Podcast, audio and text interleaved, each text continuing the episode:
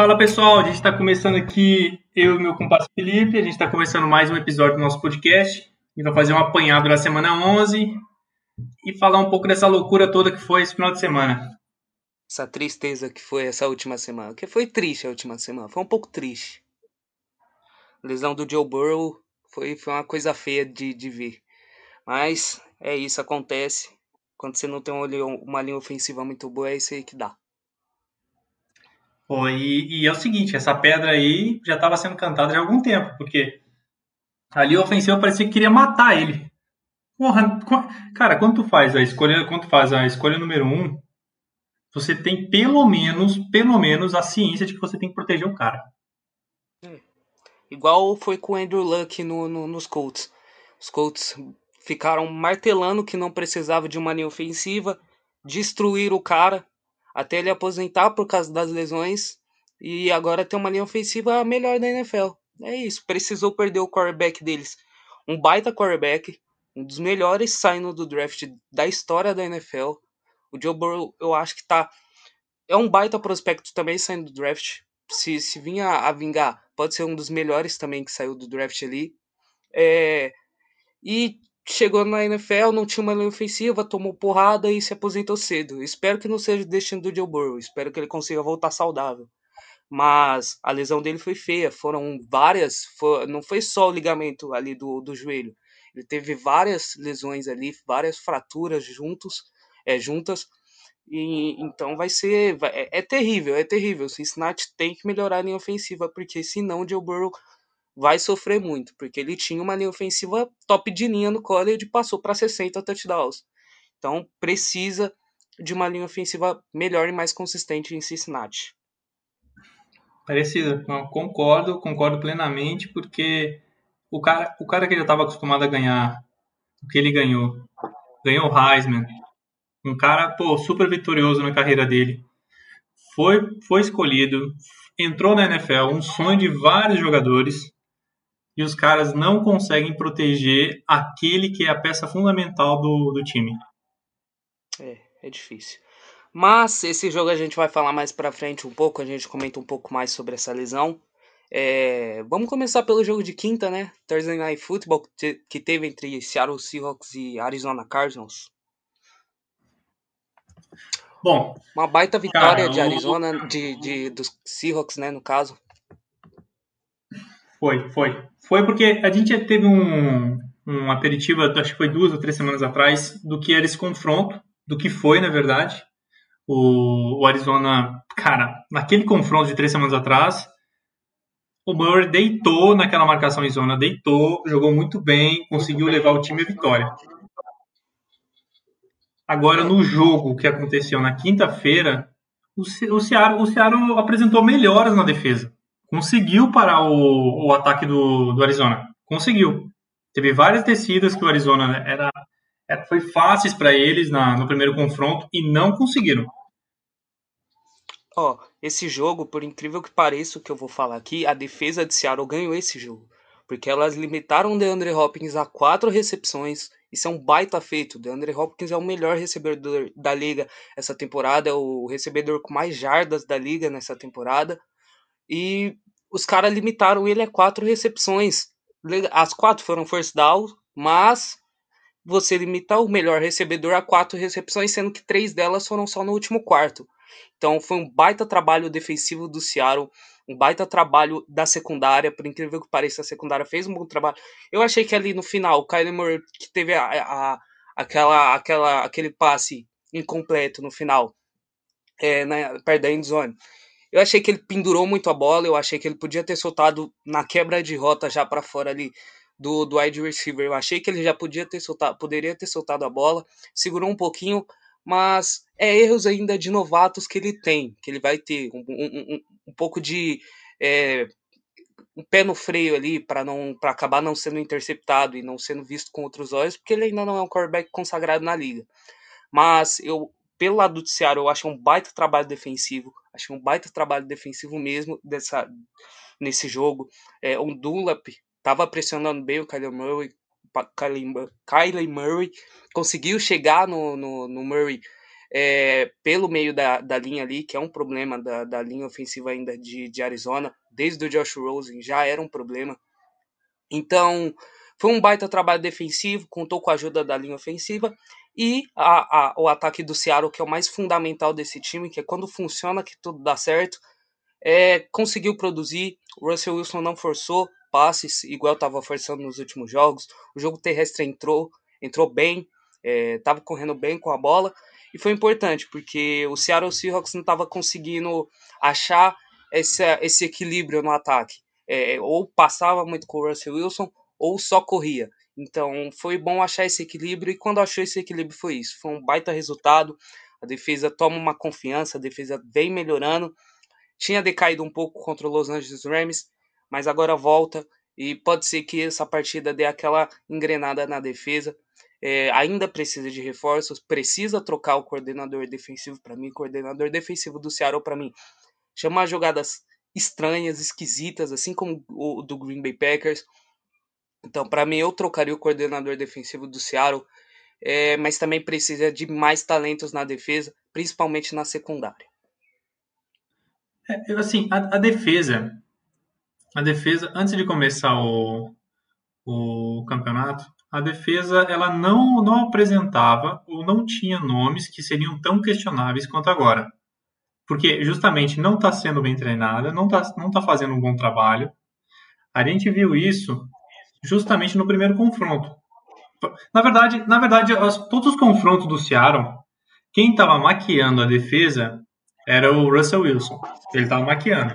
Porque era um cara que estava passando sempre para mais de 200, 250 jardas, fazendo 2 a 3 TDs, estava maquiando a falha da defesa. Só que é o seguinte: no momento que ele passa a ser interceptado, a defesa não segura o rojão e a casa cai. Esse é o problema.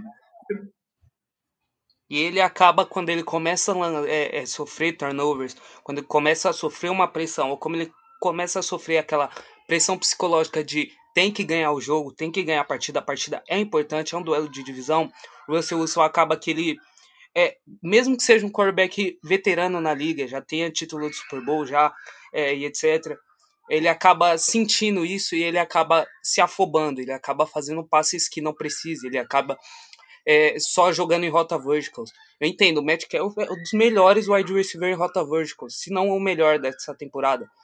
Mas você jogar toda vez, toda vez em rota vertical com ele, com o Matt Kelly, com o, o Terry Lockett, que apesar de um baita wide receiver, é, não é a especialidade dele de jogar em vertical, eu acho que era um erro de Seattle, era um erro do Russell Wilson forçar toda vez essas jogadas, forçar toda vez um passe tão longo, e acaba que quando conseguiu equilibrar isso, conseguiu equilibrar um jogo terrestre, um passe é, de, de média ali, um passe médio ali, um passe longo também às vezes, acabou que deu certo.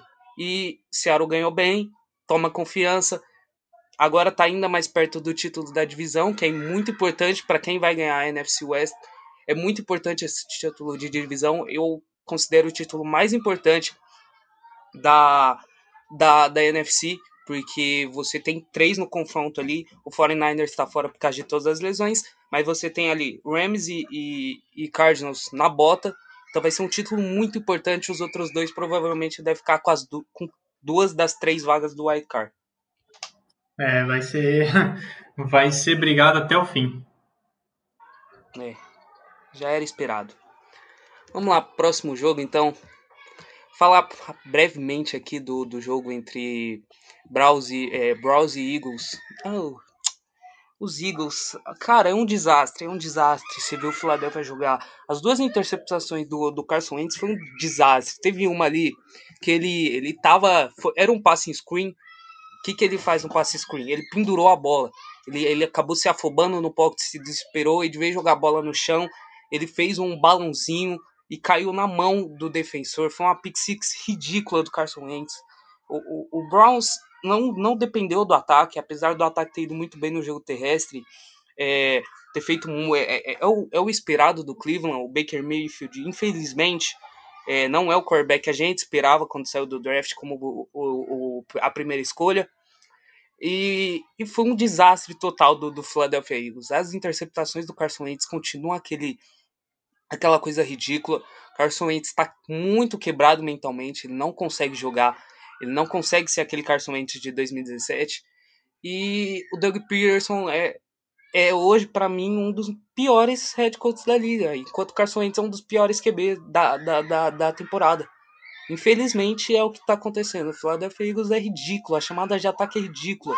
Você começa um snap e o seu quarterback já começa a improvisar, quer dizer que ou seu quarterback não te ouve como head coach, ou você está completamente destruído com o seu playbook, porque o seu quarterback começa o snap já improvisa, já sai do pocket, já começa a sapatear, já faz, faz passes contra o, o movimento do corpo. É um absurdo o que está acontecendo com o Philadelphia Eagles. Próxima temporada vai ter que melhorar. E se eu sou o Eagles, eu particularmente trocaria o Carson Wentz para algum time ou trocaria a comissão técnica. E hoje eu trocaria o Carson Wentz. Ah, cara, esse jogo assim eu vou resumir muito em, em Carson Wentz. Assim, parece ele parecia uma criança. Jogar ele no campo e falaram: é o seguinte, você pega essa bola, se você vê alguém livre ou que ele vai ficar livre, você lança. Porque era, era essa, essa é o que eu vi, cara, em campo. Não adianta. O Pocket começava a colapsar, ele não sabia, começava a sambar de um lado para o outro e arremessava a bola de qualquer jeito, não criava novas rotas, só simplesmente jogava e rezava para que alguém do time dele pegasse. É só, é só isso que eu conseguia ver no jogo dele. E mesmo assim, mesmo para tu ver, né, o Browns não é essa maravilha toda, porque mesmo assim conseguiu tomar 17 pontos do nosso Philadelphia Eagles. É a secundária dos Browns é ridícula. A secundária Cara, dos Browns é ridícula. É uma das piores da liga, é a secundária dos Browns. Você meter 17 pontos na, na secundária dos Browns e meter, por exemplo, 28 na do Steelers não faz sentido nenhum. Não faz sentido nenhum. A secundária dos Browns é uma das piores da liga, tirando o, o Dennis Ward. E, e aliás, lembra, é sempre bom lembrar: esse jogo os Browns estavam sem o Miles Garrett. Ou seja, a defesa estava desfalcada que o é, Eagles fez não tem tá? explicação. Tá? não tem explicação. É, não tem explicação. Philadelphia Eagles é ridículo. É, para mim não ganha a divisão, não ganha a NFC porque o Giants está bem melhor que o Philadelphia Eagles. E eu já tinha falado no último, no último podcast. Se o Philadelphia perder esse jogo para os Browns, é, vai ser vai ser um gatilho pro New York Giants. O Giants vem bem, vai pegar agora o Cincinnati Bengals. Os Bengals tá sem o Joe Burrow. Os Giants está muito bem. Cara, foi ridículo o que aconteceu com o Philadelphia. E é uma pena ver o Carson Wentz jogando do jeito que ele está jogando. É. Bom, e pelo lado dos Browns é... também é sempre bom lembrar. Os Browns na divisão agora se encontram em segundo. Segundo, porque com a derrota dos Ravens pro Tennessee Titans, os Browns subiram e os Ravens, cada, os Browns cada vez mais perto do, do wild card da divisão da, da, da Conferência Americana. É. Eu, eu acho que nesse confronto era isso, né? Acho que a gente pode passar para o próximo, próximo jogo. Vamos ver que a gente. Aqui nós temos Atlanta Falcons e o New Orleans Saints. Esse jogo foi bom, porque parece que tinha um. Aquele Coringa, como é que é o nome daquele Coringa, cara? Ah, Tyson Hill, parece que Tyson Hill, parece que é o nosso Coringa. Rapaz. Caraca, cara, que baita jogo quando, do Tyson Hill, hein? Ele, ele, ele, assim, eu não digo que foi. Ele não é, ele não é o Drew Brees. O pessoal do Saints pode ficar tranquilo. Ele não não vai substituir tá o Drew Brees nesse sentido. Eu acho que ele é, é mais um. Ele um, continua para mim sendo um canivete suíço. É, para mim, é, para mim é o seguinte. O, o New Orleans Saints ficou com medo de colocar o James Winston por causa das interceptações. E aproveitaram, porque, querendo ou não, você conhece o James Winston é, como quarterback do já desde a época de Tampa, com aquele acumulado de interceptações e alguns passes bons. Então a defesa conhece o James Winston. O, o Taysom Hill, a defesa conhece muito por ser um canivete suíço. Ninguém conhece o Taysom Hill quarterback. E eu, como eu tinha dito no último podcast, eu não colocaria o Taysom Hill. Jogou muito bem, teve um fumble, mas isso não é o caso. Não acho que tenha prejudicado a partida dele em total. Corridas, não, como era de se esperar, play action, um passe longo que eu achei ruim. Hã? O fumble foi no final do jogo. Eu já tava, então, tava, já tava decidido. O que eu acho? Eu acho que assim, ele teve um bom jogo, teve um passe longo dele que muita gente falou. Eu achei um passe horroroso, um passe que foi atrás do, do, do, do wide receiver, o defensor nem virou para olhar. É, era a secundária dos Falcons, se fosse uma secundária melhor, tinha sido interceptação, que foi um passe muito atrás, mas assim, não dá para tirar os méritos do cara. Ele conseguiu touchdown terrestre, ele conseguiu correr bem com a bola. Só que assim, para mim, eu colocaria, eu ver, colocaria ele no próximo jogo sim, porque depois dessa partida você não pode colocar ele no banco, né? Que senão você vai falar, mano, não tem moral nenhum, você não tem moral nenhum comigo. Mas assim, foi um jogo que você não conhecia o Taysom Hill. Você não sabia quem era o Taysom Hill quarterback. E hoje você sabe quem é o Taysom Hill quarterback. Você tem uma análise, um jogo dele para as defesas analisarem. E, se for o caso, o que não sabemos, futurologia, isso não vem ao caso. É, o Taysom Hill pode sofrer um pouco mais daqui para frente como quarterback. Veremos isso. E agora é o momento dele se provar daqui para frente. Esse último jogo já foi um, um, um, aperitivo do que ele pode ser. Mas era uma defesa que não conhe... era uma defesa fraca e uma defesa que não conhecia o jogo do Taysom Hill. E agora você pega defesas que conhecem seu jogo. E agora é o momento de você se provar e mostrar que você pode ser um quarterback do futuro. Não, eu, eu acho assim que o teste dele, vamos dizer, se ele precisar passar por um teste, vai, ele vai ter, que, vai ter que enfrentar uma defesa mais cascuda. É simples. Ele estava enfrentando a defesa dos Falcons. A defesa dos Falcons, que, já, que vem de sete derrotas. Então é o seguinte, o, a, a, secundária dos Falcons não é boa, a, a, linha defensiva também não é boa ele, foi, ele, ele resolveu muito o jogo também da forma como ele fazia com, com o Drew Brees. Ele entrava, ah, ele vai lançar ou ele vai correr? Ele vai lançar ou vai correr? Tanto é que para passes ele conseguiu 233 jardas. Em passe ele teve 233 jardas. Ah, assim, é, é um número alto, claro, mas ele ainda só marcou, só marcou os TDs correndo. Só marcou os é TDs correndo. Ele é isso. É play action. A defesa olha, ele faz um play action não, não entrega a bola para o running back, não é igual um, um Jared Goff, por exemplo, não é igual um Tom Brady, é, não é igual, sei lá, um Kirk Cousins. Você tem um, um quarterback que ou ele dá a bola para o running back ali no play action, ou ele pode passar, ou ele mesmo pode correr. Então, é um canivete suíço ainda, é um jogador que ainda vai se provar, precisa se provar como quarterback. Essa partida aí a defesa ficou muito confusa se ele ia correr, se ele ia passar, se ele ia, se ele ia entregar para o running back. Então, é muito importante agora o que ele pode fazer contra a próxima defesa que ele pegar, ou as próximas, não sabemos se ele vai jogar ainda bastante jogos aí. Então, é muito interessante esse pouco que ele mostrou, mas ainda precisa mostrar melhor. Até porque o próximo. É, e o próximo jogo é contra uma defesa boa, que é o, Denver, é o a defesa do Denver Broncos. Então vai ser um jogo para ele se provar. Vai ser um jogo que ele vai conseguir se provar e, e mostrar que ele pode sim ser o quarterback do New Orleans Saints num futuro próximo e tentar aí assumir essa vaga depois do Drew Brees. Hum. Eu, eu, sinceramente não, não confio não confio nele como substituto do, do Brees. Não confio. Ele acha assim, ele é um, ele é um bom jogador, é melhor do que é melhor do que o do que o Saints imaginava que poderia ter de substituto. Muito melhor. Agora que ele vai substituir o Drew Brees, bom, também há de se dizer que durante a semana foi falado que não só seis que, costelas quebradas o Brees tem, mas sim dez. Então, é, é um problema, né? Porra, é... é um problema pro New Orleans Saints. Meio tórax do cara foi pro cavaco.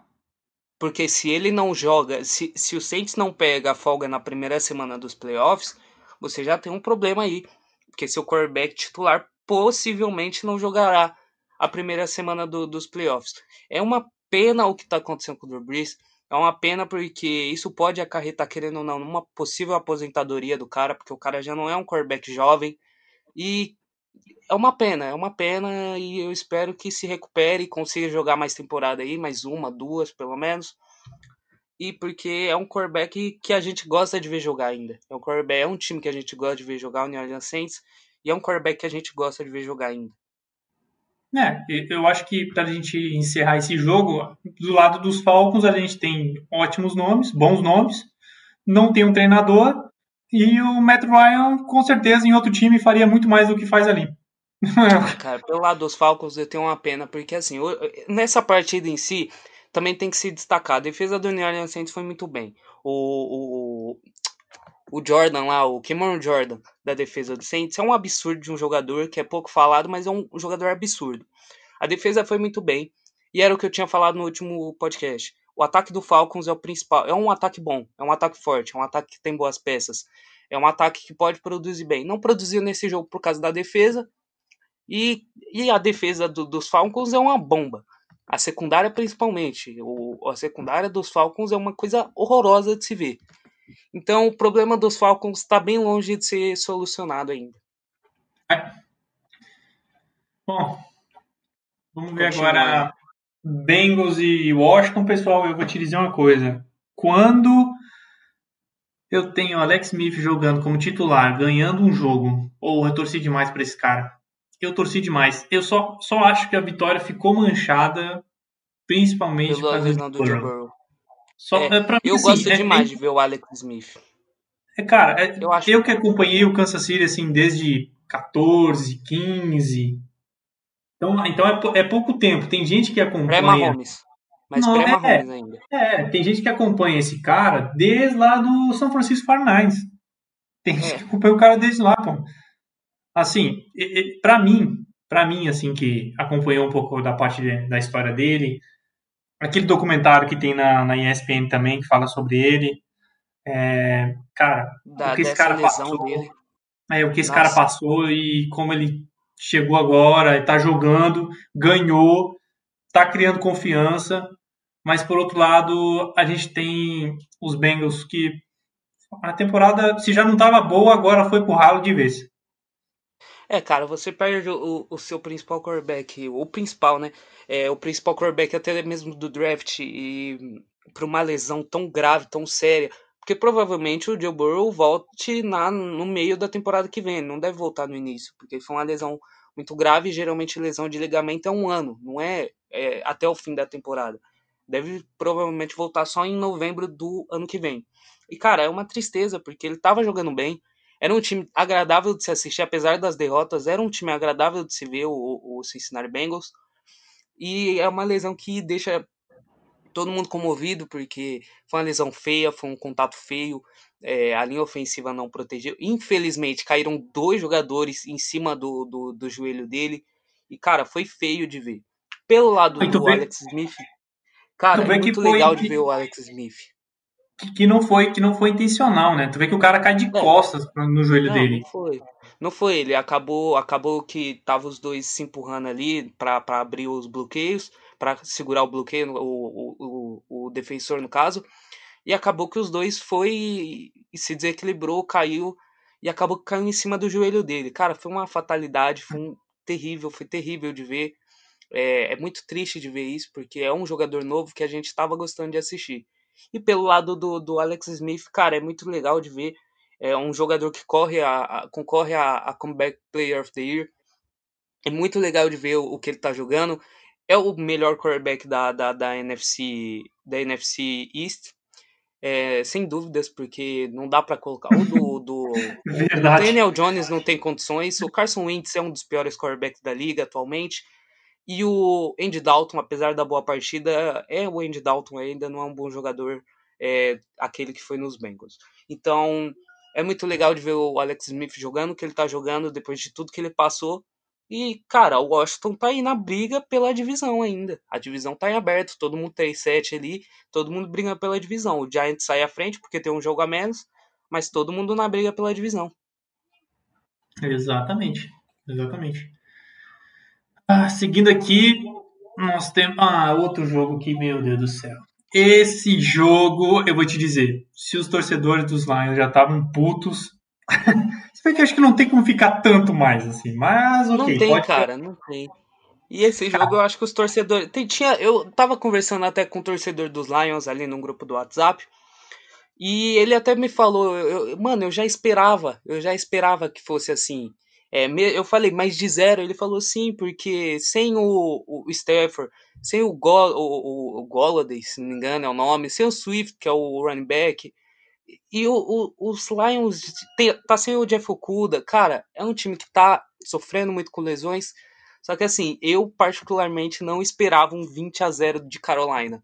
Foi um resultado que me surpreendeu, mas é uma, é uma pena que que aconteceu com, com os Lions, com tantas lesões que tá sofrendo. Mas uhum. perder de zero é doído, viu? É doído. Ah, foi, foi triste, assim. E, cara, não, não tem muito o que dizer. A defesa até que fez algumas jogadas boas, assim, mas, mas não conseguiu parar. A defesa não é boa, não conseguiu parar. Eles conseguiram duas é. interceptações, mais porque o Walker também não, não, não, cuidou bem da bola, tentou uns passos assim que. Nossa, é, tem uns passos assim que, que, que ele tentou, achou que tava na Disney. Então. E aí vai mais do, do erro do quarterback do que da, do mérito da defesa. Eu acho que, que Carolina é um bom time, é um time muito superestimado, é um time que daqui. Eu, eu até falei, é, eu penso que daqui dois, três anos o Carolina pode sim tomar essa divisão, já que o Tampa Bay Buccaneers e o New Orleans Saints está em all-in total. Então eu acho que daqui duas, três temporadas o Carolina pode sim dominar essa divisão. É um time que me agrada. Tá sem o Christian McCaffrey, então ainda é um time que tá com alguns desfalques e mesmo assim tá ganhando, tá ganhando bem. É um, é um corpo, uma comissão técnica muito boa, muito bem trabalhada e, cara, eu gosto muito de ver esse time do Carolina jogar. É um time que me agrada bastante. E eu gosto muito do, do DJ Moore. Pra mim é um dos melhores. É um wide receiver excepcional nessa liga. É.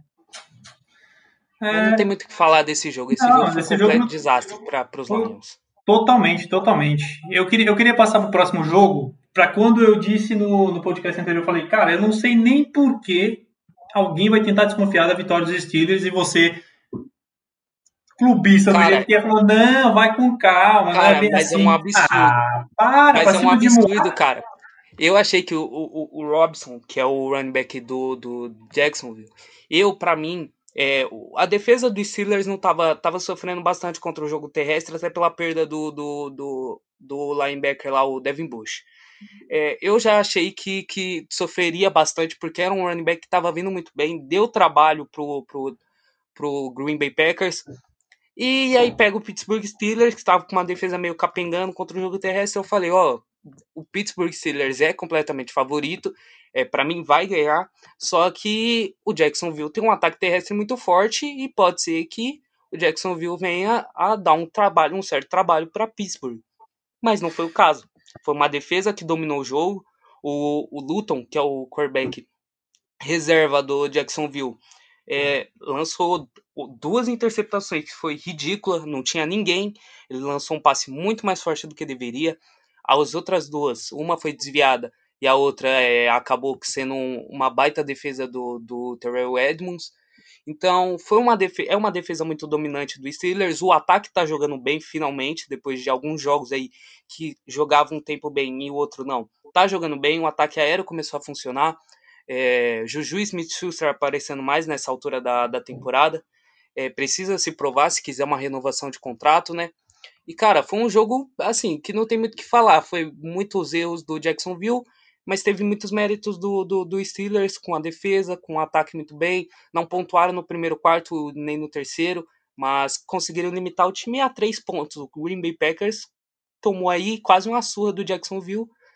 E, cara, foi um jogo, assim, que, pra, como eu tinha dito, é, é só torcedor que assistiria esse jogo, porque com o Tennessee Titans passa, é, e, e, o Ravens é, passando, ninguém assistiria mais esse jogo entre Steelers e Jaguars. E, cara, cara, foi dito e feito. Foi um jogo horroroso de se assistir, foi um jogo que o Steelers dominou do segundo quarto até o fim e ganhou a partida do jeito que Ó, ganhou. Olha só, quando você vai para um jogo desse, eu, eu, fico vendo a perspectiva do Jacksonville, né? Tu vai para um jogo desse e fala, pô, vou enfrentar o time, cara pô, os caras tão bem pra caramba, o que que, eu, que que eu vou fazer aqui para tirar a vitória que já é dada como certa? Pô, os caras tão, tão, tão tentando engrenar o jogo aéreo, eles têm uma defesa muito forte, a gente pode tentar um no-huddle, vamos tentar alguma coisa mais rápida, vamos, vamos tentar algumas gracinhas. Não, os caras... Olha só, os caras conseguiram conseguiram fazer uma jogada bizonha, bizonha, que eu fiquei, não, isso aqui, só, isso aqui não, não tô vendo isso aqui não. Isso aqui eu tô vendo alguma partida de Madden. É alguém que tá controlando esse time do Jacksonville. Os caras conseguiram um field goal. né? Não, os caras conseguiram um field goal. Aí beleza. Chutaram. Falei, o que, que vão fazer? Foram tentar um onside kick com o quê? Com 12 minutos de, do, do, primeiro, do primeiro quarto? É, cara, foi, foi loucura ali. Foi uma loucura total. E o Steelers não pontuou. Por incrível que pareça, ele não pontuou nessa jogada. Foi a jogada que o Boswell errou o field goal. Foi, foi uma partida não. ruim de ver. Foi uma part... assim, foi uma partida pro torcedor do Steelers que gosta muito de assistir o time. Foi uma partida muito boa, né? Você gosta de ver seu time ganhar, dominar, beleza. E, cara, é, eu tenho que falar, a linha ofensiva do Jacksonville fez um belo trabalho. Concedeu dois sacks ao Pittsburgh Steelers no último quarto. Foi um bom tra trabalho da linha ofensiva de Jacksonville. O Luton que cagou tudo, lançando interceptação a roda aí para todo lado do campo. Foram quatro. Foram quatro interceptações. Esse, esse running back tu disse que estava bem do Robson, beleza. Só que ele enfrentou uma linha defensiva que, meu amigo, não passa nada. Os cara, o cara tentou 17 tentativas de corrida e correu 73 jardas. É, cara, 17. foi um, um, belo trabalho. Foi um belo trabalho da linha defensiva do, do ah, Steelers contra era, o jogo terrestre. Era amplo favorito e, e, e, é isso aí, ficou isso mesmo. E agora o Steelers vem para segurar o, o, o resultado, o placar, né? Vem para segurar essa, essa invencibilidade. Pega o Baltimore Ravens para afundar o Ravens de vez na, na disputa por wild card. já, que, gente, já, que tu, já que tu mencionou do Baltimore Ravens, a gente vai passar então pro próximo jogo que foi Ravens e Titans. Baita jogo de ver, hein? Ravens esse, e Titans. Esse valeu a pena eu ter parado, assistido valeu. de forma bem tranquila. Foi um bom jogo, foi um bom jogo de Não, é o seguinte. Oh. O que, o que me chama atenção é o que me chama atenção é que todos praticamente que acompanham o NFL assim e, e percebe algumas estatísticas já estão falando, cara, como é que você pode derrubar o, os Ravens? Eles têm uma boa defesa? Tem, tem uma boa defesa. A gente não pode dizer com a, a renca de time ruim que tem jogando na NFL, a defesa deles é boa. Beleza. O ataque. O ataque, se engrenar, é um bom ataque. Beleza. Quem vai fazer engrenar? Ah, não, é o Lamar. O Lamar é o comandante aqui do ataque e ele vai fazer engrenar. Beleza, como é que a gente pode parar ele? Cara, por que, a gente não tenta parar as corridas dele e forçar ele a dar passe? Não, mas ele, ele, é, ruim, ele é ruim dando passe? Tu vai ver ele dando um passe.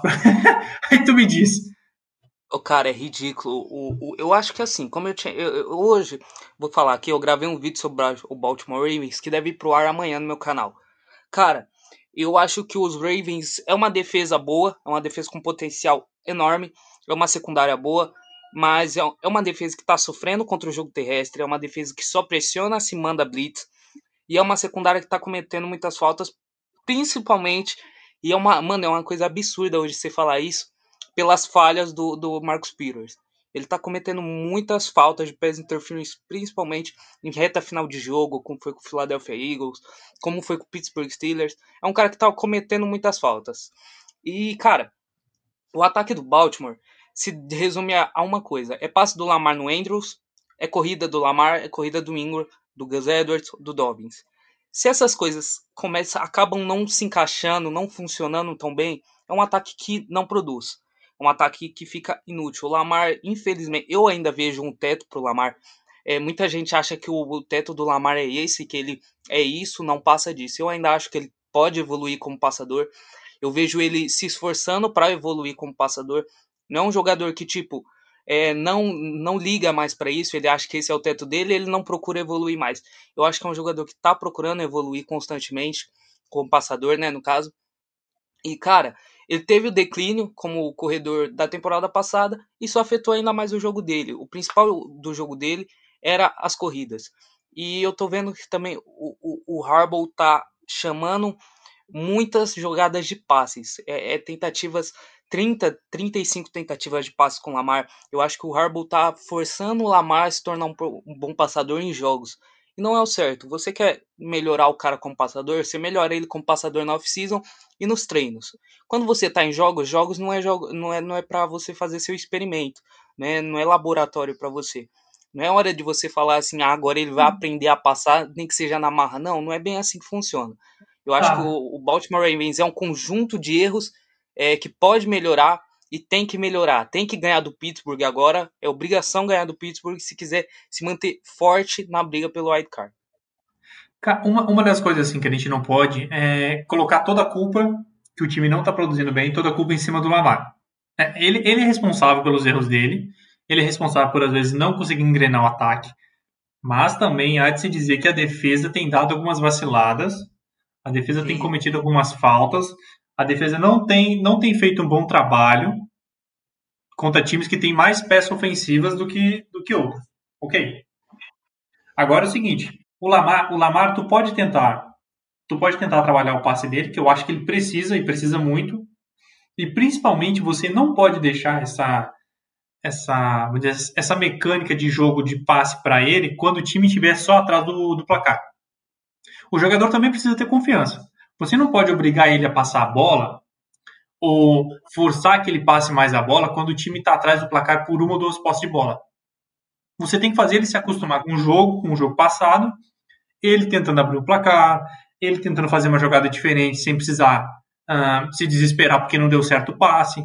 Nesse jogo ele tentou dois passes que eu me lembro assim para mais de 20, 25 jardas, que assim for, foram feios, o, foi, foi bem errado o alvo dele, mas ele tentou. O time, o time não estava não tava de fato perdendo, mas ele fez a tentativa. Mas eu acho que precisa do encaixe melhor para que ele consiga evoluir esse tipo de jogo dele. Muitas vezes eu acho que são passes, às vezes, mais fracos do que deveriam. Igual contra os Patriots, aquela interceptação dele foi um passe bem atrás. E, e eu acho que isso, querendo ou não, é um, um wide receiver que a gente está falando até pouco por causa exatamente do ataque que não encaixa com ele. Eu acho que o, o Marcus Brown está sofrendo muito com esse ataque aéreo do, dos Ravens. É um, um wide receiver que a gente já viu que tem um baita potencial. Vide as recepções dele na temporada passada foi, foram absurdas, foram recepções é, longas, foram recepções, foram rotas longas, foram rotas lindas. É, ele consegue fazer uma, uma quebra de rota quase perfeita, ele consegue fazer uma separação muito boa. Então, eu acho que ele está sofrendo muito com isso. E eu acho que se o Ravens quer mesmo melhorar o ataque aéreo deles, eu acho que o, o, os Ravens precis, precisam ir atrás de wide receivers. Eu acho que esse draft é, era para ter isso, para ter acontecido isso. Eu não acho que deveriam ter escolhido o, o Dobbins na segunda rodada, apesar de estar jogando muito bem, porque você já tinha um jogo terrestre muito forte e você não melhora o seu jogo aéreo. Hoje o principal, é, os principais recebedores do, dos Ravens é o, o Andrews, o Tyrande e o Marcus Brown. Marcus Brown não está numa boa temporada. O Andrews está sendo muito bem marcado. Ou seja, você só sobra seu jogo terrestre. Quando o jogo terrestre não entra, você acaba se desesperando e sai atrás do placar e quando o Ravens está atrás, até a frente, o Ravens saiu 17 a 7 na frente do Pittsburgh Steelers e apagou completamente. Então é um time que precisa melhorar seu ataque aéreo tanto em peças como em esquema tático, porque o playbook do, do, do Harbaugh também não ajuda o Lamar Jackson é, em passes, não ajuda o ataque aéreo, então precisa melhorar em peças, precisa melhorar o esquema tático e a defesa precisa ajudar ainda mais o ataque, porque era o que se esperava da defesa do Ravens. Era esperado uma defesa pelo menos ali top 3 da liga com a chegada do Calais Campbell. Pois é. E, e já no lado do, é, do lado dos Titans, o Ryan Tannehill fez a parte dele, é, pescou os play action, funcionou. Quando você tem um Derrick Henry, mano, não tem como, não tem como, cara. Ele, ele, como. ele, encaixou, ele encaixou dois, uh, dois touchdowns, ele encaixou dois touchdowns, tomou uma interceptação, é, bem lembrado, tomou uma interceptação no meio, de, no meio do campo, foi um passe que foi um passe que ele percebeu que ia ser que estava sendo pressionado, ia tomar o sec e deu o passe apressado e foi interceptado. É, a famosa pressão chegou, cagou, né? É, e assim, Derrick Henry, cara, o cara fez quase 140 jardas quase 140 jardas em uma das defesas mais fortes do jogo terrestre. E olha o que ele fez na prorrogação, cara. Não, aí ele passou Nossa. um trator. O cara não é humano, pô. O cara é um trator. Não, ele fez uma, o touchdown dele no final foi um absurdo, cara. Quando, eu, quando eu vi ele entrando ali no cantinho e eu vi tudo fechando ali, eu falei, ixi, já era, tomou ali, conseguiu duas jardas, legal. Daqui a pouco me aparece o cara cortando pro lado e correndo pro touchdown. Eu falei, mano, que que é isso, cara? Esse cara não é desse mundo, não. Esse cara precisa é, ser estudado. O ataque do Tennessee é baseado nisso. O A.J. Brown tá numa temporada espetacular. Cara, espetacular, é pouco falado, mas é um dos melhores wide receivers da temporada. O cara tá o jogando cara é grande, muito bem. E o cara é grande, o cara, o cara é grande. O cara é grande. O cara é, é, é, um baita wide receiver. Ele me lembra muito o Chase Claypool. Tem um físico muito forte. Muito DK Metcalf também. Tem um físico muito forte. Então, não, é um DK Metcalf, bom. eu acho que o, o nosso não. DJ aqui, ele tá numa prateleira, cara, que não, o AJ, o AJ é muito mais técnico, é muito mais. É, eu não tô falando para deixar claro que o DK não tem uma técnica muito alta e nem que sabe, é, não sabe fazer rotas. Não, quando a gente elogia um, Brown quer dizer é melhor que o outro, né? Não, é. Mas o AJ Brown é melhor fazendo rotas do que o DK e é um jogador físico, não é igual o DK, como físico, mas ele tem um físico muito forte. Você olha o AJ Brown, ele tem um físico muito forte, ele consegue boas separações. E cara, eu gosto muito de ver o Tennessee jogar. Eu não sei porquê, é um time que me agrada muito em ver jogar. É um time que tem um quarterback que me agrada em ver jogar. Tem um wide receiver que para mim é um dos meus favoritos da liga, junto com o Juju Smith-Schuster. Sou torcedor dos Steelers, mas eu gosto demais do, do Juju, mesmo se não fosse. E cara, é um jogador que me agrada muito, o AJ Brown. É um jogador que me agrada muito o Derrick Henry, o Ryan Tannehill. Perderam peças na linha ofensiva e você pensa, mano, já era linha ofensiva, mas não. Linha ofensiva tá fazendo um bom trabalho. E, cara, é um time muito bom, é um time que deve provavelmente chegar nos playoffs da, da, da Conferência Americana pelo Wild Card. Ah, sim, sim. O, o, o, time fez um bom trabalho, conseguiu reverter, conseguiu reverter o placar. E assim, assim para a pessoa que está escutando a gente e não viu o lance, não viu, sei lá o que a pessoa estava fazendo na vida, não viu o Derrick Henry cruzar aquela linha defensiva que nem um trator ia chegar na, na endzone. Cara, imagina, imagina você com um trator e num cabo de guerra tem um Fusca. Não, é, é basicamente como, isso. Como na jogada, tipo, coloca aí uns 15 Fusca aí pra tentar parar um trator. Era ele cruzando a linha, carregando todo mundo, cara. Ele e, cara, se você mundo. não viu, mano, pesquisa aí, pesquisa um lance do, do, do Derrick Henry no final da partida para ganhar o jogo, que foi um absurdo de, de um lance. Foi muito bonito de ver, é um time muito legal de ver. É. E, cara, a última coisa aqui do Baltimore Ravens. O Ravens, se, se, como eu tinha dito, ele tem que ganhar essa partida do Pittsburgh. Se perder, liga o sinal amarelo para os Ravens não ir para a pós-temporada. É o time que está 6-4 agora, se perder vai para 6-5. A, a Conferência Americana, a Wild Card, está muito disputado. Raiders, é, é, o, o próprio Miami Dolphins, o time do, do Cleveland Browns na NFC North. Então tá uma disputa muito grande. Então, ou o Ravens ganha essa partida e começa a embalar na divisão, porque o Ravens, se não me engano, tem uma vitória na divisão que é contra o Cleveland Browns, ou a casa vai cair pro, pro, pro Baltimore Ravens e vai ser um time que na temporada passada ganhou a divisão e nessa temporada pode ficar aí sem Cara, ir pros playoffs. Eu, eu, eu, fico rindo, eu fico rindo quando eu imagino que o Baker Murphy vai, vai pros playoffs, tem grande chance de ir e o Lamar não. Não, cara, vai ser um desastre. Vai ser um... E olha que o Cleveland Browns tá sem o Odell, cara. O Cleveland Browns tá sem o Odell Beckham Jr. Tem uma das piores secundárias da liga. Tá sem o Miles Garrett agora com Covid. Cara, é um absurdo o que tá acontecendo com o Baltimore. O Baltimore tem que ganhar agora. Eu vou até pegar o calendário. Vai falando aí enquanto eu pego o calendário de Baltimore, que eu sei que pega o Pittsburgh no, no domingo. Cara, olha só, se eu não me engano, o Cleveland, eu acho que ele joga, não sei se ele joga contra os Lions ou contra os Jets. Mas eu sei que o Baltimore, se ele não, se ele não ganhar, se ele não ganhar, se os Ravens não ganhar, vão ficar dois jogos de distância atrás dos Browns, porque já estão dando como vitória, certo, os Browns na próxima rodada. O, o Lamar, cara, o Lamar, o cara oh. que foi MVP, bicho. O que aconteceu com esse cara, meu irmão? Cara, Baltimore Ravens tem um calendário tecnicamente fácil. O Baltimore Ravens pega o Pittsburgh Steelers domingo agora, depois ele pega o Dallas Cowboys na quinta-feira de noite, pega o Cleveland Browns e no, na outra na, na semana 15, se não me engano, pega o Jacksonville, New York Giants e Cincinnati Bengals. Tem uma grande chance aqui de o Ravens emplacar cinco vitórias. Cinco vitórias e terminar aí com um 11, um 11-5 por aí. Ou se ganhar do Pittsburgh, um 12-4 que vai ser melhor ainda pro time. E, cara, precisa ganhar, precisa ganhar. E esse confronto direto contra o Cleveland Browns e contra o Pittsburgh Steelers vai ser essencial. Vai ser essencial pro Baltimore Ravens e pra, pra pós-temporada. É. Bom, passando agora para outra tristeza que foi o Palpatine. Vamos falar bem Pô, rapidamente Palpatine. desse jogo. Cara, Palpatine foi jantado pelo Deshaun Watson. Cara, eu acho, eu acho, eu acho um absurdo eu acho um absurdo o, o, o New England Patriots não conseguir pressionar o Deshaun Watson com uma linha ofensiva que é a do, do Houston Texans e tava sem o Tunsil, que é o principal jogador da linha ofensiva do Houston Texans. É um absurdo que tá acontecendo. O New England numa semana ganha do Baltimore Ravens e na outra semana é, perde do Houston Texas.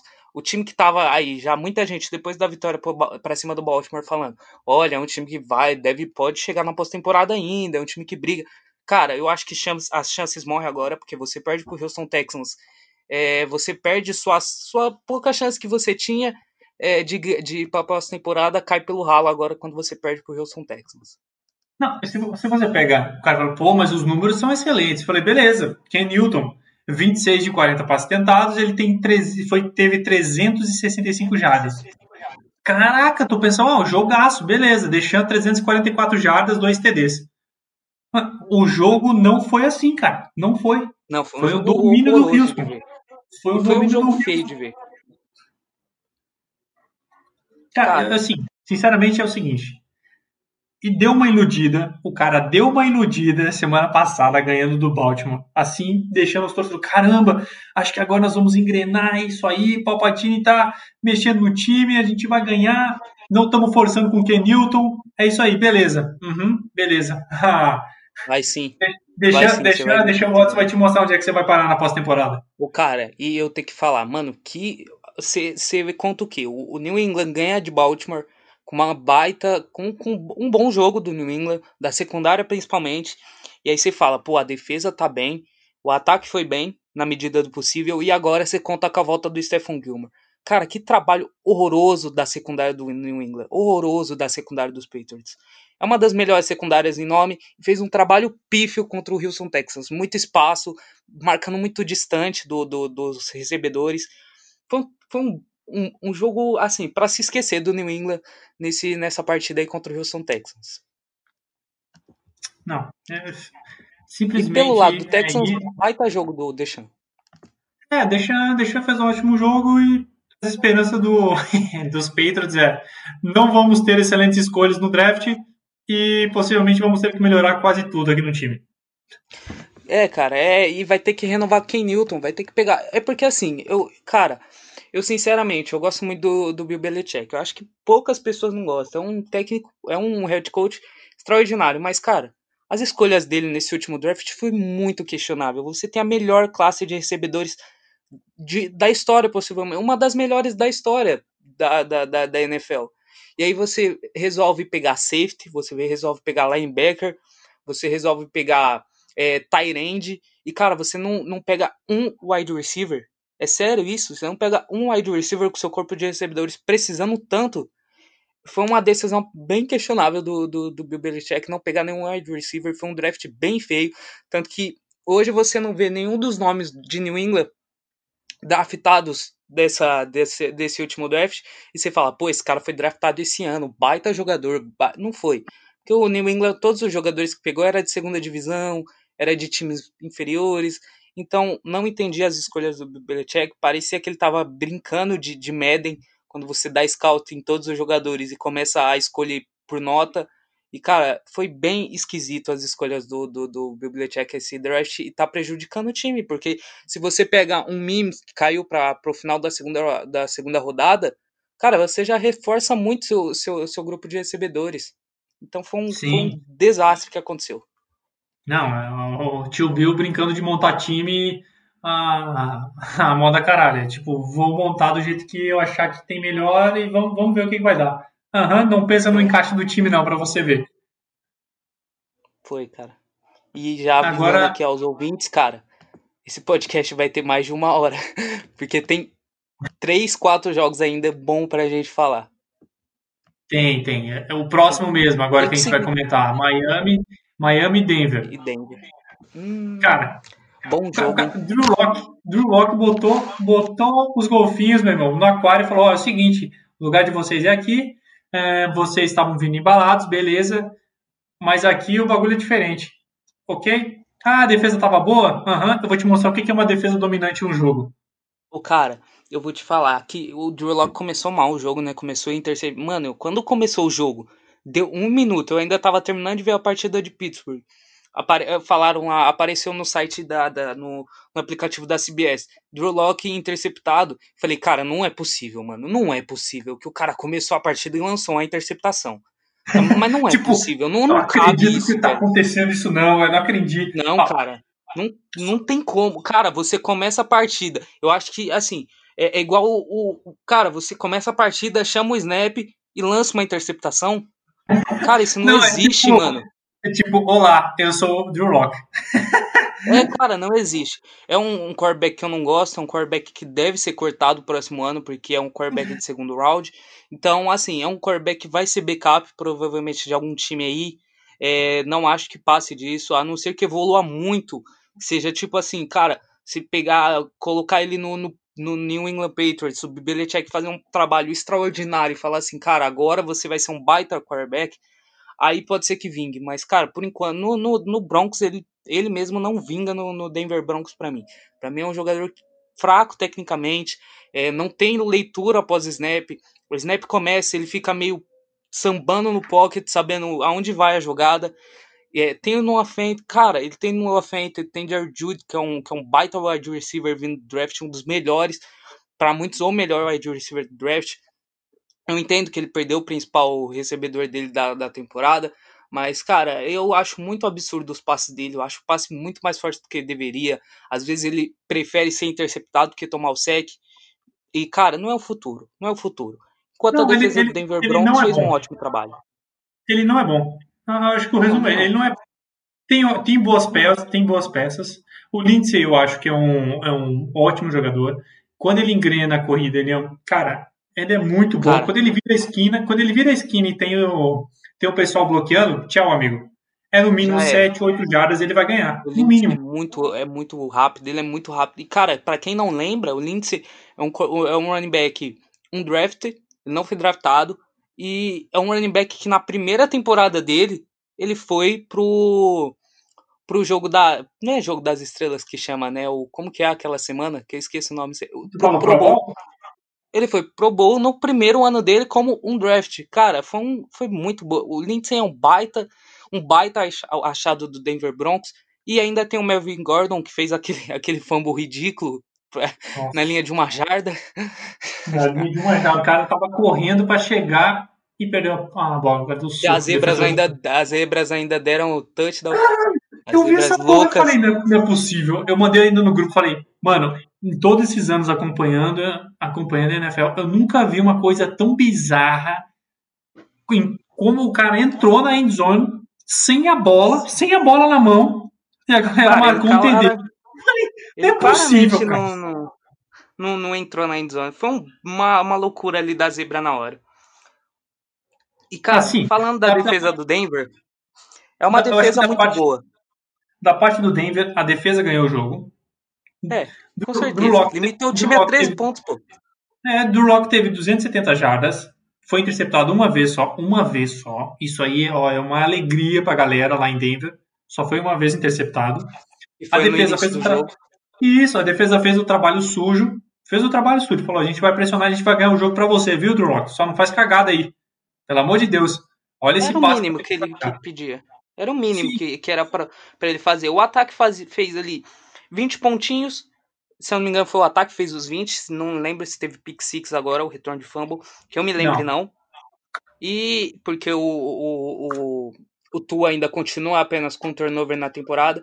E, cara, o Drew Locke fez o, o ataque, fez o, o simples, o básico, que era fazer ali 20 pontinhos, 25 pontinhos, sei lá, e depois deixar na mão do, da defesa. E foi isso que a defesa fez. Pressionou o Tua, sacou o Tua seis vezes, o Tua tomou pancada até não poder mais. A defesa de Miami quase matou o Tua, igual fizeram com, com, com o Joe Burrow lá em, em Cincinnati.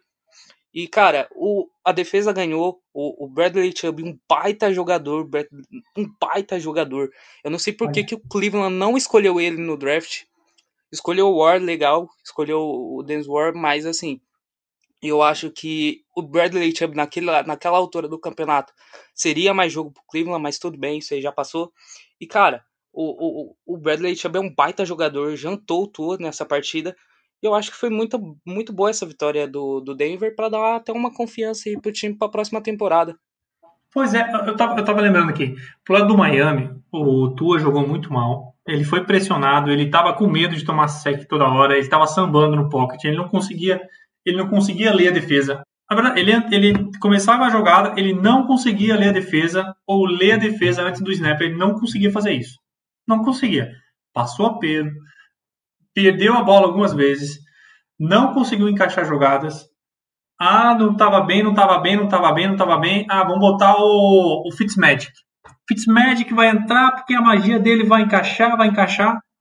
E aí eu tava até, eu até lembrei do porque eu tava vendo a transmissão e depois eu vi o comentário do, do Paulo Antunes. Ah, o cara só é aficionado pelos golfinhos. Só isso. O cara falou.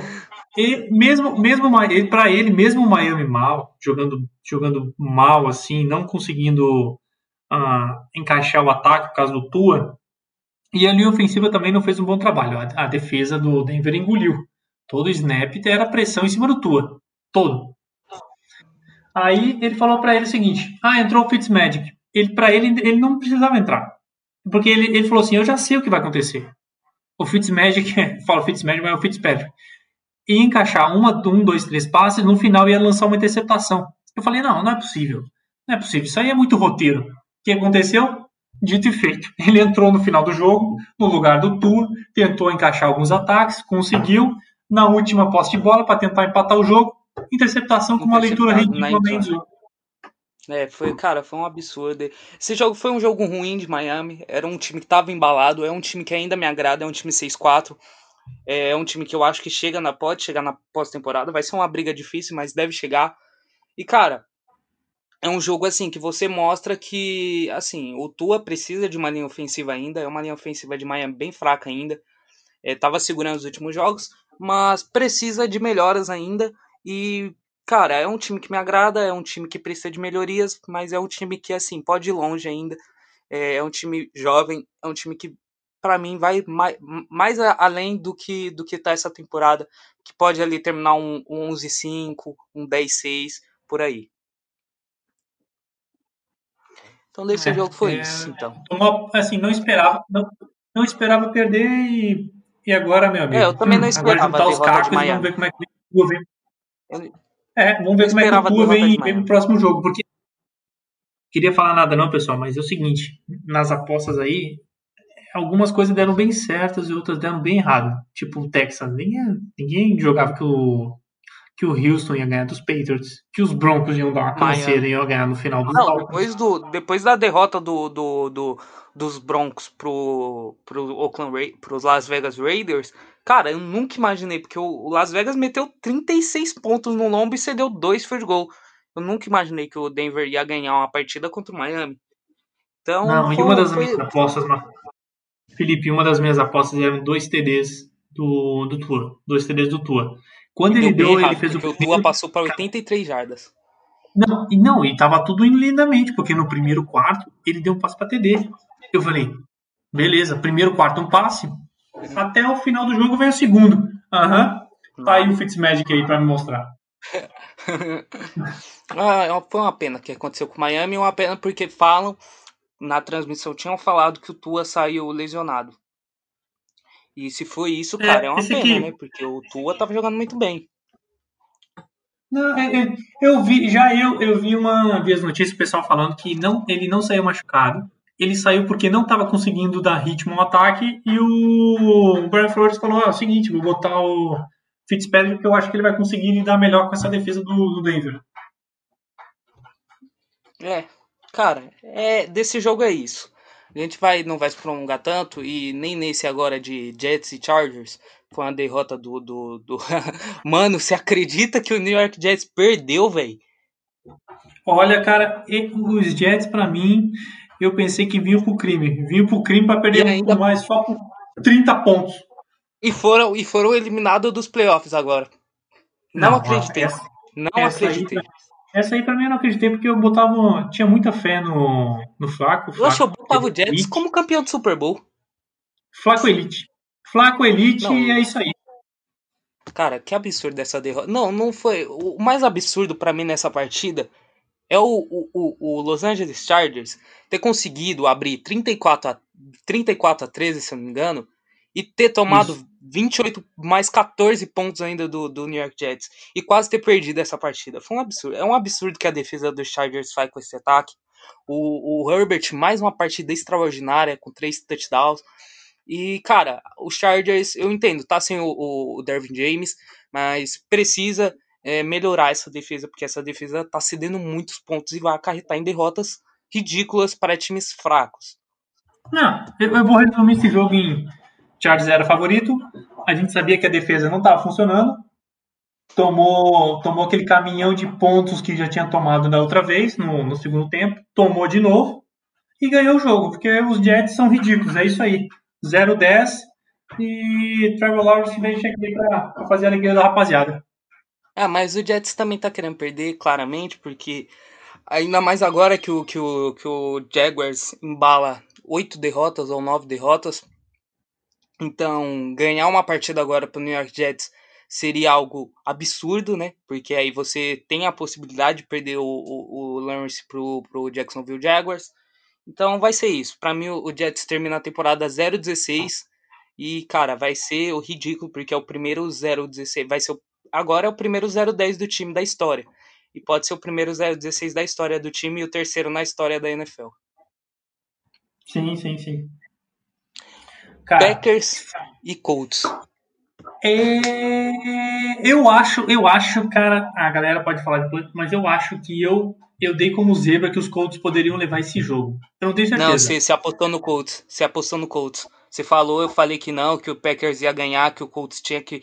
Mas o Colts tinha chance se encaixasse o jogo terrestre, mas eu achava que o Packers ia ganhar. Você falou que você iria de Colts. E deu Colts, né, cara? Sim, deu Colts. Mas sabe o que me chamou atenção?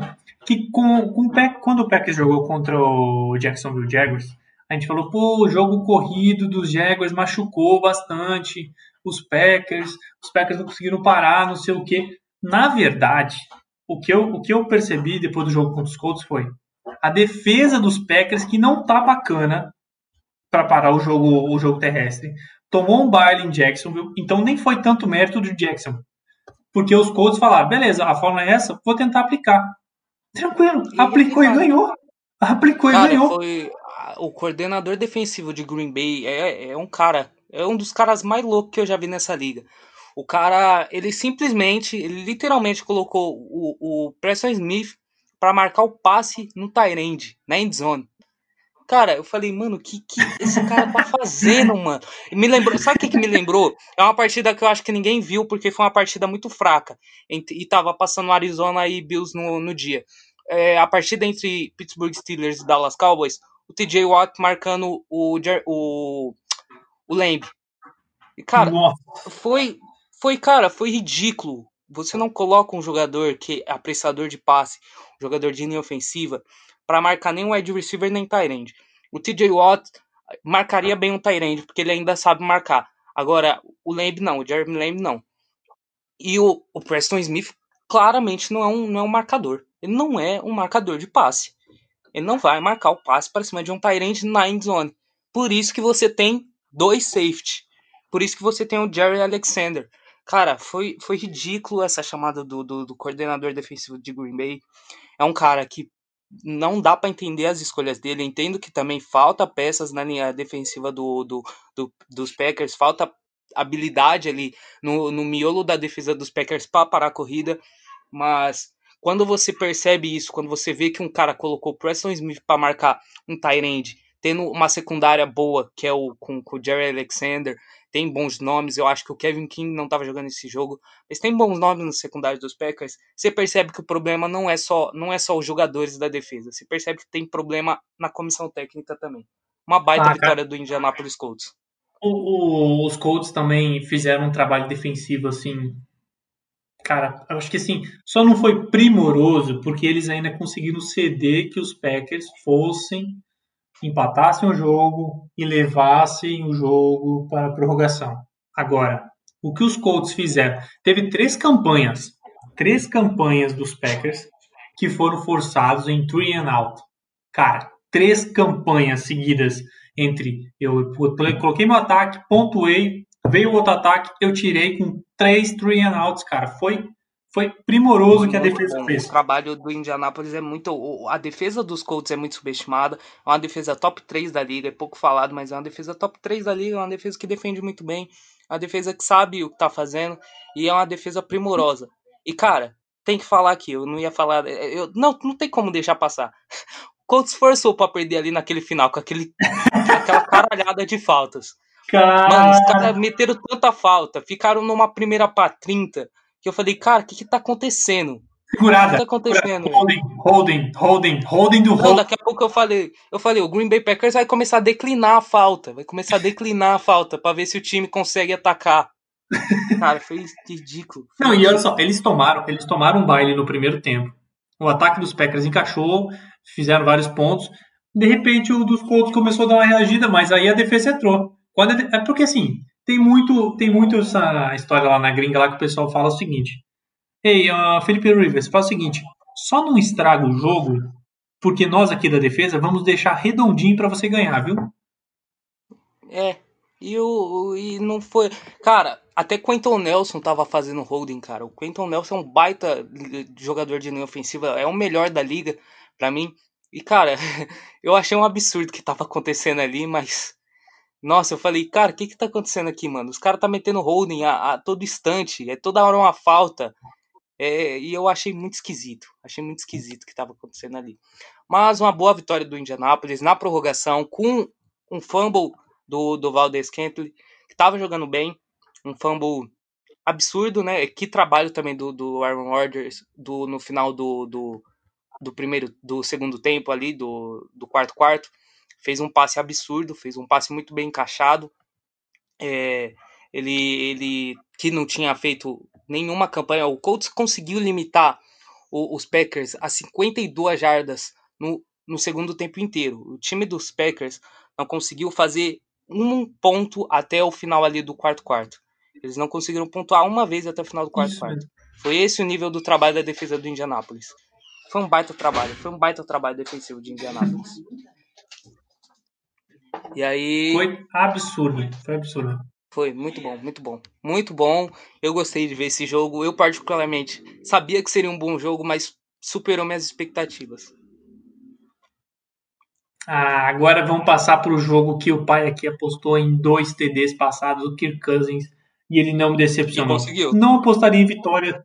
Não, não apostaria em vitória do, desse time chamado Vikings, porque é o seguinte: o que peida na farofa não está escrito.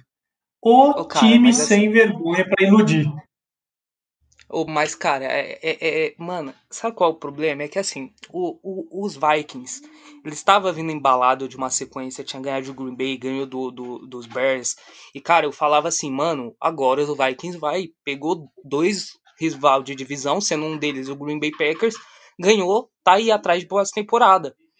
E aí você pega o Dallas Cowboys com o Andy Dalton, é, o Andy Dalton não é um dos QBs mais maravilhosos da liga. E você perde no final do jogo.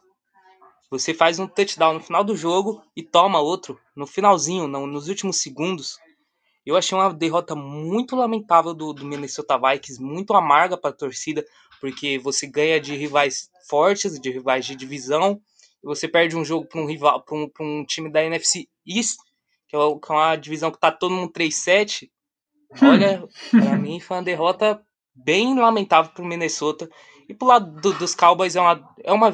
Assim, eu ia falar que é uma vitória que não importa muito. Mas, cara, como tá todo mundo brigando naquela divisão da NFC East, é uma vitória muito importante pro Dallas Cowboys para continuar na briga. Andy Dalton. Andy Dalton, ele entrou para 203 jardas nesse jogo. Ele pensou, o que, que aconteceu com o Andy Dalton? O que o cara tá fazendo? 203 jardas, 3 TDs e uma interceptação? 3 TDs para Andy Dalton? Rapaz, esse 2020 está me surpreendendo mesmo. Ah, vai destacar também que foi o primeiro jogo que o Ezequiel Elliott conseguiu passar de 100 jardas terrestres. Até então ele não tinha passado da, da marca, isso já estava pesando para ele, porque um cara do calibre dele, que precisava subir o sarrafo do ataque, principalmente porque não tem o seu principal comandante, estava sendo cobrado, ele estava indignado com isso.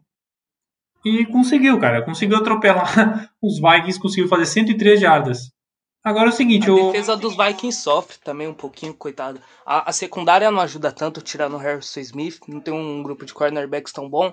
E sofre com, as, com, a, com, a, com a. Porque o, o Daniel Hunter não, não, voltou ainda. Então é um, um time que, assim, é, eu esperava mais na, na, na, na pré-temporada. Eu já esperava que era um time que brigava, brigaria pela, pela NFC North. E é uma pena ver o que está acontecendo com o Minnesota, ainda mais com o Justin Jefferson, que é um wide receiver que eu estou gostando muito de ver. É, mas, assim, o time depende do play action e depende da defesa segurar o ataque adversário. E não foi isso que aconteceu nesse jogo.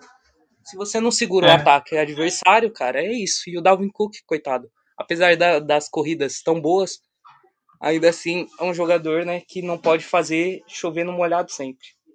Não, não, não, não, não, é todo, não é todo jogo que ele vai conseguir vai conseguir maquiar os problemas do time e levar nas costas.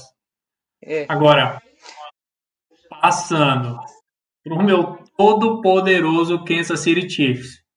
É, todo poderoso, né? É, todo poderoso. Quase me mato do coração. Como que pode? Como que pode, cara? É como se você tivesse um carro assim. Pô, pensa naquele carro que tu que ele é bom pra caramba, ele é potente, Mano, tem uma, tem uma Ferrari, boa direção. Cara. É uma Ferrari. A sua é, o Kansas City é uma Ferrari que tem como piloto o melhor, um, o melhor piloto. Para mim é um dos, se não, se não o melhor, é o top 2 piloto da liga atualmente. Beleza. Que top 2? O Mahomes é, é, o Mahomes é o melhor quarterback da liga não, sem, não, sem contestação. Eu deixo, eu deixo, a galera cobrar e falar que ele não é tudo isso. Beleza, não é, irmão. Quem é é você. Tranquilo. É Mahomes você, é, é você, é você. Aí. Você que é o bom. Beleza. Aí eu tenho o melhor piloto da liga, conduzindo a, a Ferrari, que é o Kansas City. O motor é o ataque. O motor é o ataque, é o ataque do time. E meu amigo, você não tem banco, banco para passageiro. Você não tem porta-malas. Você não tem, não tem mais nada no carro de acessório. Você só tem o piloto, o volante e o motor. Porque, meu amigo, quando a, quando a bola vai naquela secundária, é cada infarto que eu tomo. Quando o time toma um passe, que tu fala, beleza, não vai cair nesse play action, né? Porque eu já tô vendo aqui. Cai no play action, cai, toma um passe de 15, 20. Não, irmão, aí não. Aí eu tenho que chamar os caras para jogar merda e falar, mano, tá vendo isso aqui? Isso aqui foi uma movimentação para snap. Isso aqui foi uma movimentação para snap para saber o que, que você ia fazer. Ele soube o que, que você ia fazer e você tomou um passe, irmão. Não, eu cara, me ajuda. Jogo, eu vi esse jogo e eu, e eu falo, cara, você olha assim, eu vou numa analogia diferente. Cara, você tem uma Ferrari, uma Ferrari linda, linda, caríssima. Nossa, custou um rim. E o que, que você faz? Você contrata um seguro, chinfrim, um seguro de 200 reais. Cara, é isso. Porque a defesa do, do. Eu vi uma frase ontem que eu acho que combina com os Chiefs. A defesa dos Chiefs não é uma mãe, ele é uma avó. Mano, tudo, tudo que vai ali é bom. Jogo terrestre, a defesa é fraca, ela cede muito as jardas terrestres. A secundária, o, o, o Texugo do Mel, infelizmente, não tá na temporada melhor dele. Não tá. Tem umas partidas. Na verdade, não é nem a temporada. Ele tem partidas que não vai fazer milagre. E, cara, quando ele não faz milagre, a defesa esquece. E aí é, você é, o, toma o, TD toda a campanha. O Sorsen. Cara. O Brillan. O Texugo os caras, quando estão inspirados, cara, é um puta time, meu. É um puta time. É um, no papel é ótimo, beleza. Mas é o seguinte, o Mahomes não vai conseguir carregar vocês sempre nas costas, cara. Ah, mas ele consegue porque ele é Mahomes, ele é muito bom. Mano, eu não me surpreendo mais porque o cara, ele é, ele é ridículo, meu irmão. Ele joga com cheat code. O cara sabe, é, cara, o que ele fez no TD da vitória, Nossa, aquele não mano, ele chamou o Nomano, cara, e foi. Não vou pedir tempo. Não, mas só tem 30, 40 segundos. Não, tá encaixando o ataque. Mandou uma, mandou duas. Na terceira, quando ele foi fazer o ataque decisivo para entrar na endzone, ele deu uma comprada, cara. Ele deu uma Nossa, comprada. Ele fingiu que ia correr a... Nossa. O ali caiu que nem um patinho. Como é que tu deixa, como é que tu deixa o Kelsey sozinho, cara? Tu me deixa a marcação, a marcação, o que eu tô achando ali que era uma marcação em zona, cara. E o, e o Abram caiu muito fácil, muito fácil no, no na, na, na corrida ali no fake, no fake do Mahomes. Ele começou o movimento de corrida. Na hora que você olha o Kelsey, cara, o Kelsey não estava aberto. O Kelsey estava ali passeando na endzone. Eu achei até que era um jogador ilegal em campo. Eu já falei, mano, tem um jogador a mais no campo. Não é possível. Não é possível. A defesa, mano, do Raiders simplesmente cagou o jogo do Derek Carr. O Carr fez uma partida impecável, foi uma partida linda. O Mahomes também fez. Para quem vê a interceptação dele, a, a culpa da interceptação para mim não foi do Mahomes. Foi não, o, não, foi, o Robson foi, foi passou. O é, ele cortou pro lado errado. Ele cortou porque o defensor dos Raiders já tinha caído. O Mahomes passou e o, e o, e o Robson acabou cortando para dentro, sendo que era um corte para fora. É, Mas, não, cara, foi uma partida impecável do Mahomes. Foi uma partida é, impecável do Mahomes. O Mahomes olha para ele e fala: era para ter voltado. É para tu voltar, cara, voltar. Não corda para esse lado, volta, que eu tô esperando você voltar, que essa é a jogada. Mas há de se dizer que o Robinson ele jogou bem essa partida, não teve tantas, tantas recepções, não foi algo, porque quando você tem Tyson, você tem o Rio, Derrick Hill. Cara, caralho, velho, esse jogador, velho, Derrick Hill, esse cara, meu irmão, você piscou, ele já saiu da sua visão. Ele é muito rápido. Ele já saiu da sua visão. Aí você tem Kelsey, que está sempre bem marcado. Só que aí, eu, eu vejo que o Kansas City, eu acompanhando os jogos, eu vejo que tá fazendo falta em alguns snaps, tá sim fazendo falta, porque a gente vê ontem o Robson, mas o Samuel Watkins, ele é, ele é bem melhor do que ele. Não, ele é bem, melhor, cara. O Watkins é, é, bem melhor. É, é, um wide receiver muito subestimado, mas é um dos melhores wide receivers 2 da liga. É um baita wide receiver. É um jogador que consegue fazer a separação muito bem. E, cara, é um wide receiver muito bom. É muito bom. Eu gosto muito do, do Samuel Watkins. Eu gosto do ataque do Kansas City. E ontem eu consegui ver o Le'Veon Bell um pouco mais. Tanto que ele conseguiu um touchdown. O Le'Veon Bell precisa jogar mais nesse ataque. Claro, eu concordo. O Hiller é o titular absoluto para mim. Mas eu não, não acho que seria ruim o Kansas City dar tantos snaps pro, pro Le'Veon Bell. Le'Veon Bell é um baita de um, de um running back. Claro, ele não é o running back lá de 2016, 2017, que era em Pittsburgh. Mas assim, é um baita running back ainda, é um running back que se tiver bons bloqueios pode aí correr facilmente aí 20, 30 jardas aí. Então é um running back que eu acho que precisa de mais, mais é, é, volume de jogo. Eu acho que ele trabalha bem no slot. Eu acho que ele consegue trabalhar bem no slot. E, cara, se você der um volume de jogo para ele, ele conseguir encaixar, seu ataque vai ficar ainda mais potente. Mahomes, Le'Veon Bell, o Hiller, é, o Travis Kelsey e o Tarek Hill, cara, nossa, nossa. a gente tem o, a gente tem o Michael Horman, que ele não apareceu no jogo. Ele não apareceu no jogo. Ele ficou bem escondido. A gente esperava, a gente esperava mais dele, porque geralmente ele faz os, ele faz os retornos também, né? E às vezes ele é colocado também em campo para os snaps de ataque, mas ele não, não foi bem acionado. Assim, Kansas City fez aquilo que eu já esperava, um ataque potente. A defesa deu mais brecha, numa coisa que eu não esperava. Não esperava porque eles tinham, eles vinham de uma semana de bye, tinham estudado mais o time, sabiam como tinham sido o primeiro confronto, o tanto que tinha sofrido, e se esperava uma defesa mais pronta para essas pescadas de passe que o Derek Carr ia dar. Teve duas jogadas de terceira para seis que eu falei, cara, eu tava olhando, parecia, cara, parecia que eu tava, tava querendo falar para alguém lá na sideline falando, mano, Andy Reid, olha isso aqui, cara, os caras vão tentar marcar uma corrida que não existe, cara. O cara contornou e tomou um passe duas vezes em terceira para seis. Não tem, não tem lógica. No último podcast, o, o, o, o Las Vegas Raiders iria precisar fazer um jogo perfeito de novo para ganhar do Kansas City. Fez um jogo quase perfeito. E o quase perfeito não dá certo. O quase perfeito acaba cedendo uma derrota esse deu uma vitória pro Kansas City, porque o quase perfeito foi ter deixado um minuto no, no, crono, no, no relógio pro Mahomes e a secundária ter se apavorado naquele último minuto do, do, do quarto quarto. Então quase perfeito não dá certo. Tem que ser um jogo perfeito contra o Kansas City. É, é. E é isso.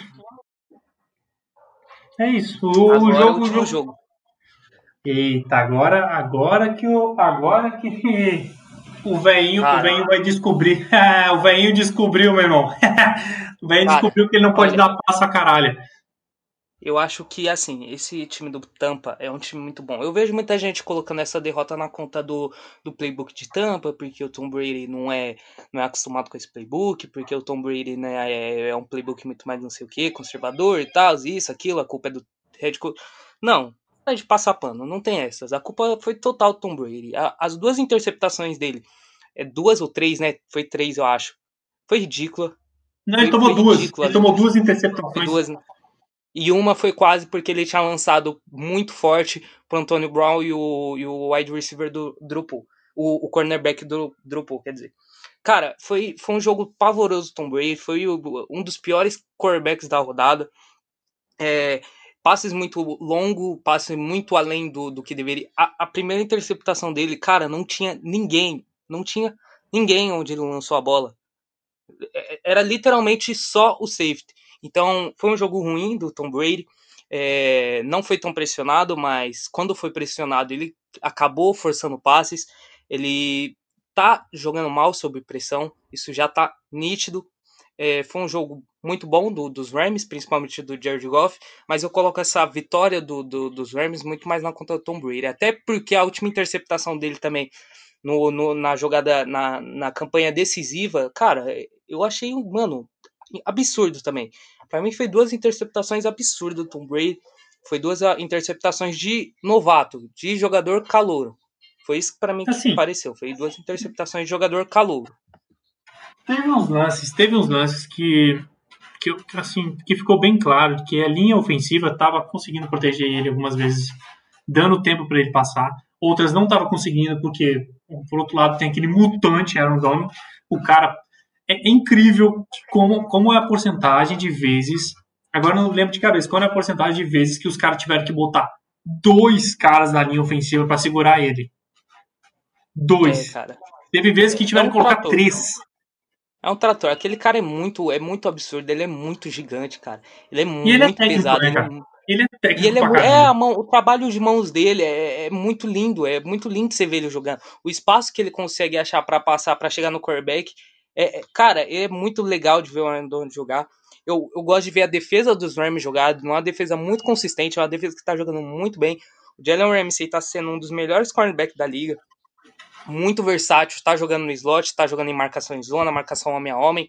Sofreu um pouco ali com o Mike Evans em algumas, em algumas situações, pass interference e tal, mas aí é normal, porque cornerback hoje na liga não pode tocar no, no wide receiver, é, isso é normal, não pode tocar no recebedor enquanto ele tá fazendo a rota. Se o recebedor disparou, o quarterback passou, filho, você não pode encostar no wide receiver. Então, é normal, o quarterback sofre, mas é um jogador muito bom, muito versátil.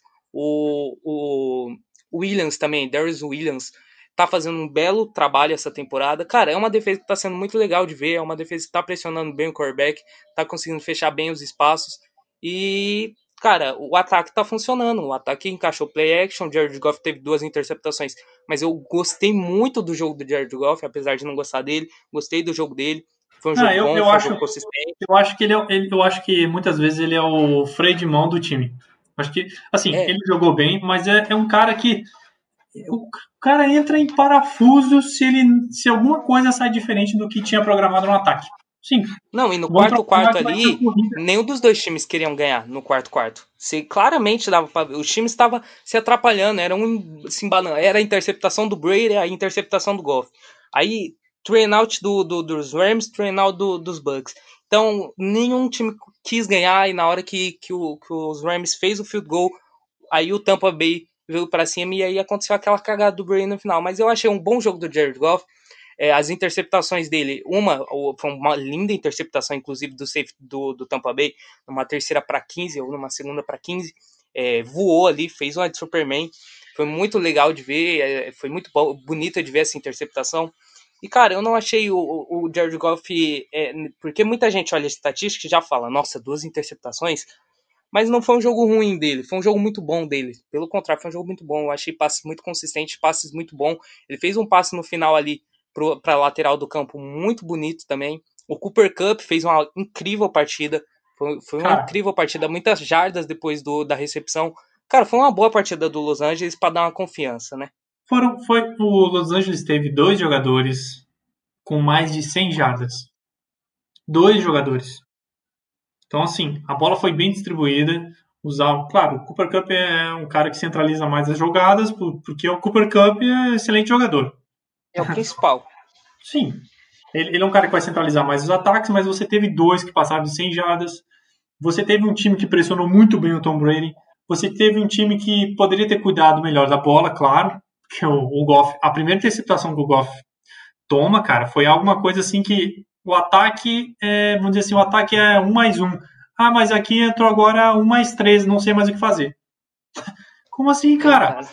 Lê, faz a leitura, não deu certo, se move, uh, tenta, tenta um passe para fora, então, faz alguma coisa, cara. Apesar de eu ver uma simples evolução, porque ele, ele antes ele tinha um problema muito grave, que ele, que ele era de acordo com o esquema, literalmente. A rota a, a jogada começava, é, se a jogada era para a direita, ele fixava na direita. Se ele vê que o receiver estava marcado, pronto.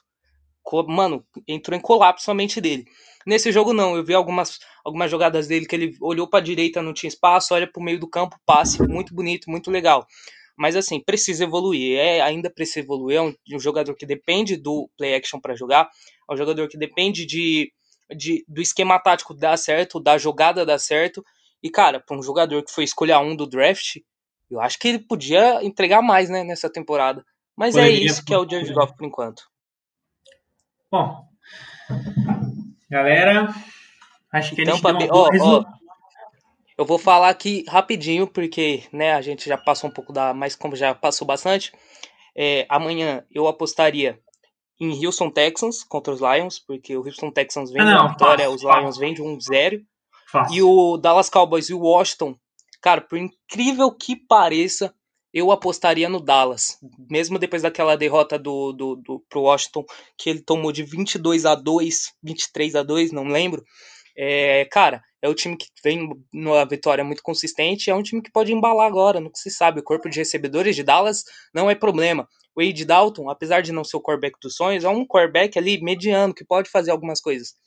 O Ezekiel Elliott, vamos ver se agora engrena na temporada. Então, assim, eu apostaria no, no Dallas Cowboys é, até porque o Washington, o Alex Smith, apesar de estar tá fazendo boas partidas, ele força bastante passes ainda. A, a minha dica é o seguinte. E... A minha dica é o seguinte. Eu acredito mais no Dallas também, mas eu acho que se, se ficar muito apertado para apostar no Dallas, aposta em diferença de pontos. Tipo, o Dallas perder é. por no máximo uma, uma posse de bola. Eu acho que o Dallas ganha por 3. Eu acho que o Dallas ganha por um field goal. E o Houston Texans eu apostaria em, em jardas passadas pelo Deshaun Watson. O Deshaun Watson tá passando bastante bolas longas, então é uma boa aposta se apostar em, em jardas é, em jardas passadas pro, pro, pro Deshaun Watson. O Deshaun Watson também é uma aposta, aposto mais, assim, eu, eu gosto mais das apostas especializadas do que ditamente de resultado de, de vitória de, derrota. Do vencedor. Do, é, eu é. também. Eu acho mais negócio. Porque vitória ou derrota você acaba que aposta um real no time e ganha, tipo, 95 centavos. Eu não acho tão negócio isso. Ainda mais porque, tipo, a NFL, zebras acontece a todo instante. Então, uma aposta personalizada é um indicado sempre. para quem gosta de apostar na NFL, aposta personalizada é legal. Então, se você for fazer uma aposta personalizada aí, eu apostaria num, num, num, numas 200 jardas do Alex Smith também contra o Dallas Cowboys. Apesar de eu achar que uma derrota pode vir, o Alex Smith tá passando bem a bola, é, força bastante passes longos, então pode rolar muitas interceptações, mas jardas para ele não deve ser tanto problema. É, os jogos são esses aí da rodada, galera. Começa agora no Thanksgiving aí, na quinta-feira. Porque amanhã... o outro jogo que é o outro jogo que a gente teria foi adiado. Foi adiado devido a constantes casos de, de de Covid-19 no, no, time do Baltimore, quatro na de jogadores, e aí cinco da comissão técnica na, na terça, e aí hoje teve mais quatro jogadores aí diagnosticados com coronavírus. Então foi um jogo adiado para domingo por enquanto, 3 e 15 da tarde, e, se, e vão continuar fazendo os testes. Se até sábado o Baltimore apresentar mais casos, o jogo deve ser adiado para segunda ou terça-feira. Para segunda, terça eu não acredito, porque o Baltimore ainda joga quinta-feira. É, e vai ficar apertado.